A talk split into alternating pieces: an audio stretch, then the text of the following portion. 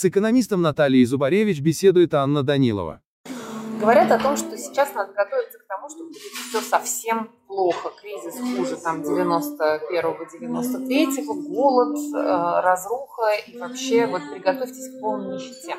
Насколько вот такие черные краски, на ваш взгляд? Это не так. Это не так. Это, как правило, говорят те, говорят те, кто не в России. Они оторваны, и они как бы не могут не понять толком, не измерить обязательно произойдет обеднение. Это очевидно, потому что инфляция 20% никогда не будет покрыта такого же масштаба э, индексациями зарплат, пенсий. Ну, конечно, подиндексируют, но в гораздо меньших проблемах, э, масштабах. Поэтому мы обеднеем. Это первое. Второе. Слово «голод» это даже как-то странно звучит – у нас есть некоторые проблемы. Мы не полностью э, как бы автономны в агросекторе. Нам нужны ветеринарные препараты, нам нужны семена, нам нужно инкубационное яйцо. А, но суть в том, что Россия это сможет, скорее всего, купить, просто дороже намного. И, соответственно, мы себя полностью обеспечиваем зерновыми и являемся первым в мире экспортером пшеницы. Сейчас, кстати, введен запрет на экспорт до конца июля. Мы практически полностью обеспечиваем себя сахаром, растительным маслом, крупами. Поэтому э, птицей добавлю почти полностью свининой. Поэтому говорить о голоде, ну, это, во-первых, безответственно. Во-вторых, это просто неправда. Это неправда. То, что мы будем жить хуже, все. Это очевидно. Вопрос, как это будет проявляться. Для низкодоходных групп населения, а в России, а, даже по официальным данным, 12% населения живут ниже прожиточного минимума. И еще 14%, это было до ковида, живут чуть выше прожиточного минимума. Ну, то есть на в семье полтора прожиточных минимума на человека если происходит ухудшение ваших условий занятости, то понятно, что вы скатываетесь вот ту самую бедность. Поэтому под риском бедности больше четверти, или уже имеют бедность, да, больше четверти населения страны. Вот эта уязвимость такая ну, уже физиологическая. А, это проблемы. Вы можете покупать только самую дешевую еду. У вас ну, что-то из одежды обуви вы можете купить, но понимаете, что это будет, и как редко вы это все позволите. У вас точно не будет возможности обновить холодильник, телевизор, вам надо лезть в кредиты, а кредит по ставке больше 20% годовых, вернуть его очень сложно. Соответственно, они обеднеют, но они уже готовы садиться на картошку – и как-то переживать очередные тяжелые времена. Навык такого переживания у них не утрачен. А дальше мы смотрим на ту часть россиян, которые крайне условно мы можем отнести к среднему классу и классу ниже среднего, несколько, да. Это люди, которые все-таки себе позволяли какую-нибудь Турцию, all inclusive, да, позволяли себе взять кредит на машину. Автокредитование сейчас сожмется со страшной силой из-за процентов по автокредиту. Сейчас уже отказы пошли в кредитовании. И из-за того, что сам рынок этот потребительский сжимается фатально. Ну, на Ладу Весту, наверное, вы кредит возьмете. Это как бы да. На китайские хавалы тоже. На все остальное это просто уже не по карману. Эти компании уходят с российского рынка и производить не будут. Продавать будут. Просто цена продаваемой продукции, даже на так называемые бюджетные иномарки, будет запретительная для очень многих. Далее. Не только ваш отдых, который сворачивается уже до Черноморского побережья Кавказа. Крым этим летом вряд ли получится. Это уже и внутренний отдых будет вам сильно бить по карману. Повторю уже в сотый раз. Отсутствие конкуренции всегда приводит к росту цен и ухудшению качества. Это касается и отдыха. Ну, у меня был молодой опыт, на и молочушки у тети не помню, как и Нины, э, тогда еще в украинском Крыму. Это было недорого. Но, видимо, многим придется вот в эту сторону смотреть. Дальше. Вы не сможете покупать то, что вы привыкли уже покупать. Потому что сейчас это перебои. Это действительно перебой. Очень плохо работает логистика, потому что э, те, кто нам продает, не понимают, какую цену ставить. Потому что рубль-доллар взлетел, рубль-евро взлетела, и эта цена пока что называется не сбалансировалась. Поэтому те не спешат. Те, кто в 10 перевозит, да, да, подорожала. да. Ну, 10 это что-то уникальное, это уже просто паника какая-то. 2000 рублей пачка бумаги сейчас стоит. Ну, что я вам могу сказать? Э, Эта цена поменяется, это паническая цена, но она все равно будет существенно выше того, что мы платили до того. Дальше. Гаджет. Предметы длительного пользования. То, что, в общем, средний класс покупал просто так, как те, кто пониже с потребительским кредитом, вы не пойдете сейчас за потребительским кредитом. Средний класс все-таки играл в ипотеку. И основательно. Сейчас ставка по ипотеке 22-28%. И если не будет широкомасштабное введение разнообразных льготных ставок, сейчас они есть, но вполне ограниченному кругу семей. Если не будет этого, а, спрос на жилье сократится, и уже большие проблемы в стройке, потому что они начались еще в ковид, настройки и на- э, проблемы с обеспечением стройматериалами, в основном они российские. Но дело в том, что на этих заводах тоже работали гастарбайтеры, как и на самой стройке. У нас очень большая занятость тех, кто приезжал в Россию на заработки. После девальвации смысл приезжать в Россию и получать процентов на 60-70 меньше в пересчете на их валюту, это большой вопрос. Поэтому уже бьет тревогу строительная отрасль. И это как бы косвенное следствие, девальвация. Но оно будет бить по очень многим секторам. Дальше. Вы средний класс или около того, пониже. Вы привыкли, что если что, вы заплатите за медицину. Да, потому что государственная медицина далеко не всегда решает ваши проблемы. Ну, значит, вы, а, заплатите намного больше, и, б, совершенно непонятная ситуация с рынком лекарств. Пока он просто встал, я практически уверена, что по гуманитарным соображениям а, продажи в лекарств в Россию сохранятся. Ну, потому что это последнее, что закрывает. Но логистика, цены и далее по списку. Вот сколько будет эта пауза, непонятно сейчас никому. Поэтому в первых своих выступлениях после 24 февраля я просто всех людей призывала, если у вас есть жизненно важные лекарства, то запасайтесь. Паника всегда приводит к выметанию не только сахара, но и многого чего другого с рынков. Но люди, в принципе, рационально действуют, потому что когда это вернется на рынок, это будет стоить других денег совершенно. Это все понимают прекрасно. Поэтому мы обеднеем. Для средних классов просто изменится образ жизни. Вот для тех, кто не богат и беден, изменится только возможности купить лишний килограмм чего-то, да, лишнюю там обувку. Они живут очень ограниченных ресурсах. Они экономили и будут еще сильнее экономить.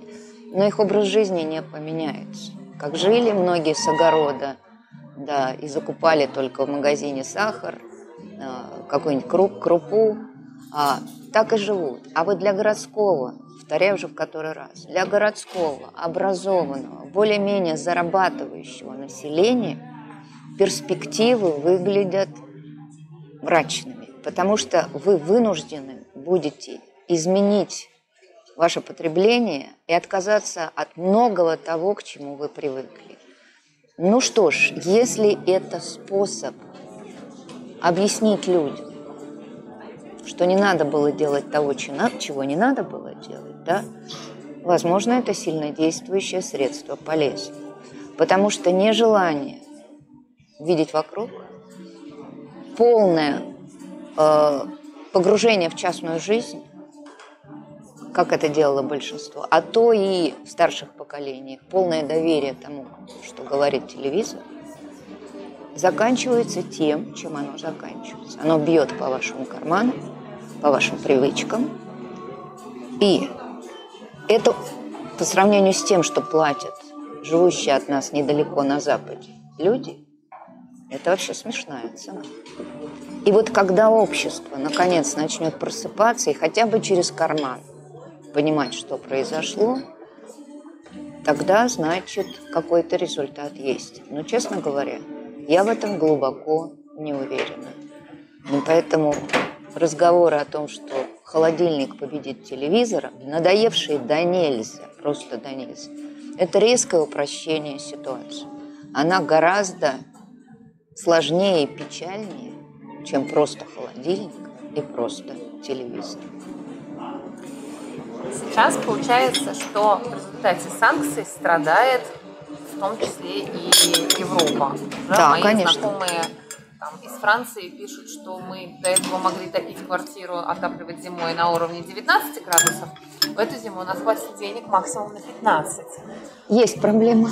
Ну, во-первых, это э, невероятно выросшая цена газ. Ну, кто не знает этот рынок, «Газпром» выполнял только долгосрочные контракты, которые ну, штрафуются, если они не выполнены. И не продавал газ на спотовом рынке, то есть рынке коротких контрактов. Это тоже был способ давления. Он разогнал цену на газ до феерического уровня. В таком случае Европа платит за две вещи. Первое – ускоренный переход к возобновляемым источникам энергии, которые оказались не очень стабильны. Ускоренное после закрытия, э, после аварии на Фукусиме закрытие атомных станций, что можно было делать медленнее, но вот, вот знаете, Зеленые ведь тоже бывают радикалами, а платят все население. Это ошибки. И в Европе их признают. Но они понимают, что они будут перестраивать систему энергетики. Могу сказать, ваши знакомые, ну, что сильно, конечно, не подешевеет. Но Европа будет ускоренными темпами, и домохозяйствам придется за это заплатить европейским. Уходить от зависимости от российского газа и нефти. Это уже решение, которое принято правительствами, и оно, его скорость, обусловлена именно событиями, начавшимися 24 февраля. А потом это рикошетом ударит и по нашей стране. В нормальные жирные годы, когда нефть стоит хороших денег, 40% всех доходов налоговых федерального бюджета составляют доходы от нефти. Это прежде всего налог на добычу полезных ископаемых, который рассчитывается в долларах. Сейчас он вырастет, потому что произошла девальвация. Федеральный бюджет в рублях получит больше, это парадокс. Но он получит больше более дешевых денег. Рубль обесценивается. Это означает, что бюджетникам проиндексируют зарплату. Но, разумеется, не в тех масштабах, какова инфляция. Это означает, что пенсионерам в этом году, может, и дважды проиндексируют пенсию. Но она не покроет лекарственную инфляцию. Но не увеличит им пенсию на 60, на 80 процентов. Это невозможно. И продовольственную инфляцию. А как вы понимаете, рацион пенсионера – это еда и лекарства. Поэтому какая-то индексация будет этими подешевевшими деньгами. Но потом их будет просто физически меньше, потому что у России будет меньше покупать, а продаем мы на экспорт прежде всего нефть, газ, уголь, то есть топливо, а минеральные удобрения, металлургию, которую сейчас под санкциями, в общем, будет очень трудно искать альтернативные рынки сбыта, и вооружение. И уже понятно, что с вооружениями, а, неплохие были деньги, 15 миллиардов долларов в год, с продажей вооружений будет большая напряженка. Да, это наша обрабатывающая промышленность, потому что решения принимает правительство, а на них будут давить, потому что Россия сейчас под тотальным давлением. Посмотрим, что будет дальше, но первое, пожалуйста, избавьтесь от апокалиптических прогнозу. Ситуация будет, безусловно, ухудшаться. Но этот процесс постепенный. Есть свойство человеческой натуры привыкать к постепенному ухудшению. Если вам уже не кирпич, а железобетонная панель падает на голову сразу, у вас одни ощущения. А если шаг за шагом, просто сужаются ваши возможности, психика человека такова, что он к этому адаптируется. И поэтому мой пессимизм в этом. Смогут ли люди, постепенно затягивая пояса, наконец включить голову и подумать о том, почему все это происходит. Дежурный ответ понятен. Нехороший Запад решил Россию задавить. Мы сплотимся и будем сопротивляться. Скорее всего, будет такая реакция. Но раньше или позже, хотя бы до части населения, будет доходить. Я очень надеюсь, что эта диффузия произойдет. Но никаких гарантий. Никаких гарантий. С рынком труда сейчас что происходит? С одной стороны, когда все компании массово стали приостанавливать свою работу. Пока нет. Пока нет. Пока нет. Ну, во-первых, а, не работают только западные автопроизводители. Только-только вот объявили корейцы, что они тоже аккуратно-аккуратно выходят. Японские автопроизводители пока не уходят. Те, кто работал на этих предприятиях, им по закону три месяца будет выплачиваться заработная плата. Поэтому а, рассматривать, что происходит, мы, наверное, будем в июне. Март, апрель, май – люди будут получать заработную плату. Далее. Останавливаться могут предприятия, у которых нет импортных комплектующих. Но чаще это логистические проблемы, это не запрет. Запреты касаются энергомашиностроения, запреты касаются электроэнергетики и оборудования для добычи нефти и газа, нашего всего на другие виды. Это скорее не запреты, а нежелание, репутационное нежелание западных компаний поставлять в Россию оборудование и компоненты. Потому что общественное мнение в развитом мире накалено уже до такого уровня, что вы просто теряете репутацию, если продолжаете этот бизнес в России. Поэтому даже сейчас, не понимая, какие, какой широты будет круг компонентов и оборудования, которые перестанут привозить в Россию. А безумные крики, что мы все импортозаместим, это, конечно, попытка. Хорошей мины при не очень хорошей игре. Конечно, мы не сможем импортозаместить, тем более все. Я уже которым интервью говорю. Уважаемые россияне, вы даже не представляете, насколько мы включены в глобальный мир, а насколько Китай? мы с ним интегрируем. Китай никогда не сможет, во-первых, заместить все то оборудование, которое мы получали из разных стран. Что-то он может. Но он не будет замещать фольксвагеновские машинки. Он просто будет продавать в Россию китайские машины. У него нет компетенции достаточно по высокотехнологическому нефтегазовому оборудованию по энергетическому оборудованию, по тем самым чувствительным местам, где поставки из наиболее развитых стран были без альтернативы. Что-то он сможет заместить, что-то в металлургии он, например, может сделать. Но сейчас для металлургии вопрос не а, ремонта, а вопрос, как продать тот металл, который запрещен уже к ввозу в Евросоюз, на какие рынки перенаправить, потому что иначе вы должны частично останавливать производство. Поэтому детали металлурги найдут.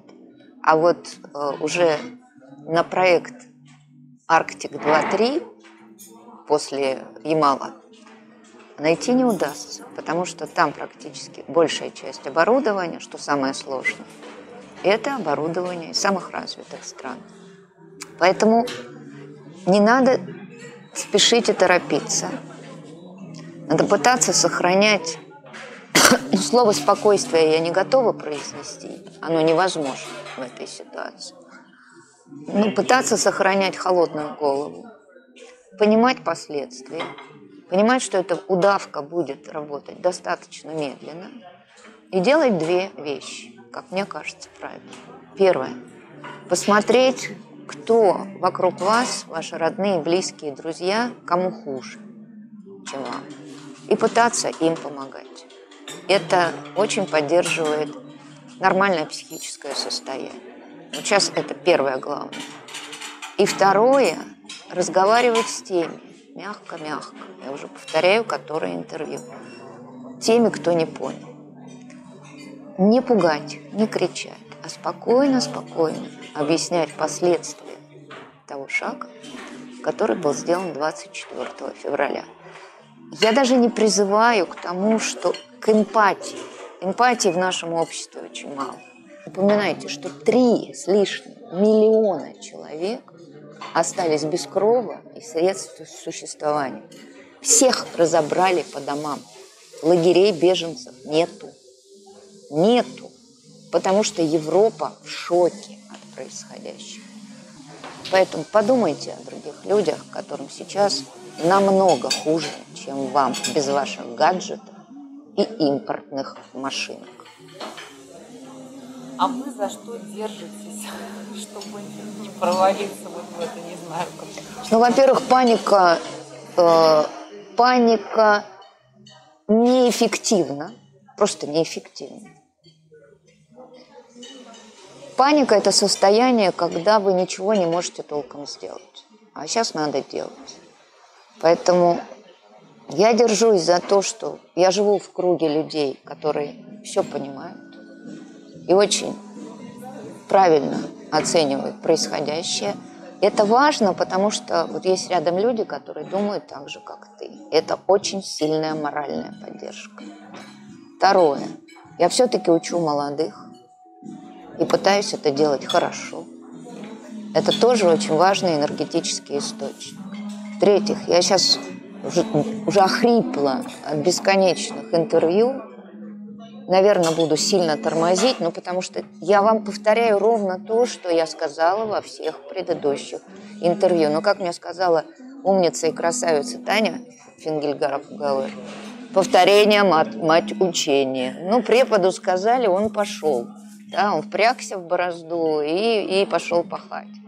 Поэтому... Соберу этот аргумент просто в свою копилочку. Вот так. А когда ты много работаешь и пытаешься что-то делать, легче тогда. Но сказать, что у меня нормальное психическое состояние, я не могу. Я просто собираюсь в кучку, когда надо преподавать, объяснять, говорить. Можно последний вопрос? Вы немножко да. сказали в одном интервью про образовательную стратегию для детей, что делать с образованием, и я вижу, что тоже работаю много с родителями, что родители просто в шоке, а, полностью заканчивают учить английский, начинают срочно учить китайский, вообще бросать все, нафиг высшее образование. Первое, самое главное, покажите детям много-много раз, что вы их очень любите. Это сейчас самая главная защита.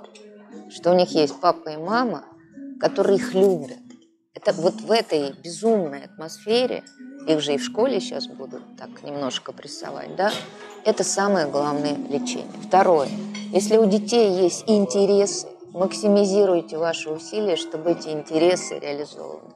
Не знаю, там музыка, что-то художественное. Ну, э, чтобы дети были вовлечены в позитивные дела. Теперь на что настраивать? Давайте я скажу фразу, которую я выучила сама. Мне она в голову не приходила. А звучит она классно. Айтишники – это новая нефть. И это правда. Вот это та страта, которая сможет при желании вести глобальный образ жизни и находить работу в разных местах. Итак, папы и мамы, айтишники – это новая нефть. Язык, безусловно, потому что вы становитесь человеком мира. Насчет китайского я бы вас не подвигала, это безумно трудный язык, но с английским вы как-то вписываетесь в мир, прежде всего с английским. Дальше. Дети должны пройти все это с неповрежденной психикой. Поэтому что можете, гасите, что не можете, просто вот к себе прижимайте. Они должны сохранить свою личность. Это, конечно, касается в первую очередь ребят из семей, которые думают не так, как говорит телевизор. Потому что у них будет сейчас когнитивный диссонанс очень сильный. И это проблема. И это проблема. Но если вы любите их, учите их и подсказываете правильные направления в профессии, ваши дети справятся и состоятся, когда станут взрослыми. Так что всем удачи, терпения и понимания, что и трудные времена проходят. В России надо жить долго.